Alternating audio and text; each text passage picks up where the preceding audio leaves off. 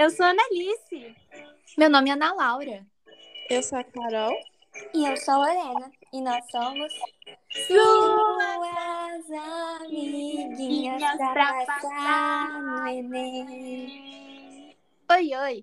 Sejam bem-vindos a mais um episódio do Mil da Virada, o seu podcast da aprovação. E no episódio de hoje, vamos debater um tema que nunca perde a relevância, que é, infelizmente, a cultura do assédio sexual no Brasil. E primeiro precisamos definir o que é assédio. E de acordo com a Lei de Importunação Sexual de 2018, assédio é o ato de constranger alguém com o intuito de obter vantagens sexuais. Mas então, quais argumentos podemos usar na nossa redação, Aninha? Fala, vestibulando, beleza? Como já é de conhecimento de vocês, é sempre bom citarmos um filósofo em nossas redações, a fim de embasamento, né? E um exemplo incrível que te daremos hoje é um que você, vestibulando, pode usar em diversas redações. Já sabe quem é? Então, né? Estamos falando do filósofo Friedrich Nietzsche e seu princípio genealógico, aonde para compreendermos um fato, um fenômeno, um determinado contexto, é necessário entendermos as causas e as razões, né? Ou seja, para entendermos o nosso presente, a gente precisa voltar para o passado e assim ter uma compreensão nata.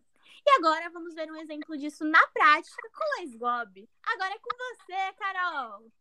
Então, gente, como vocês já estão careca de saber, o Brasil foi que é um país colonizado pelos europeus, pelos portugueses.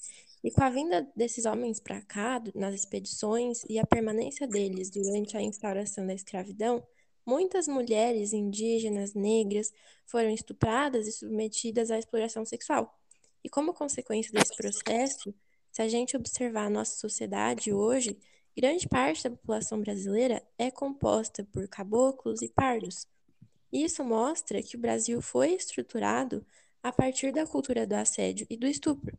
E, infelizmente, ainda existem resquícios dessa realidade que se mostram presentes nos dias atuais, como é um exemplo que a Lorena vai dar agora pra gente. Isso aí, Carol! Hoje no Brasil é essencial que nós, mulheres, desconstruamos os valores patriarcais e incentivemos a denúncia de assédio.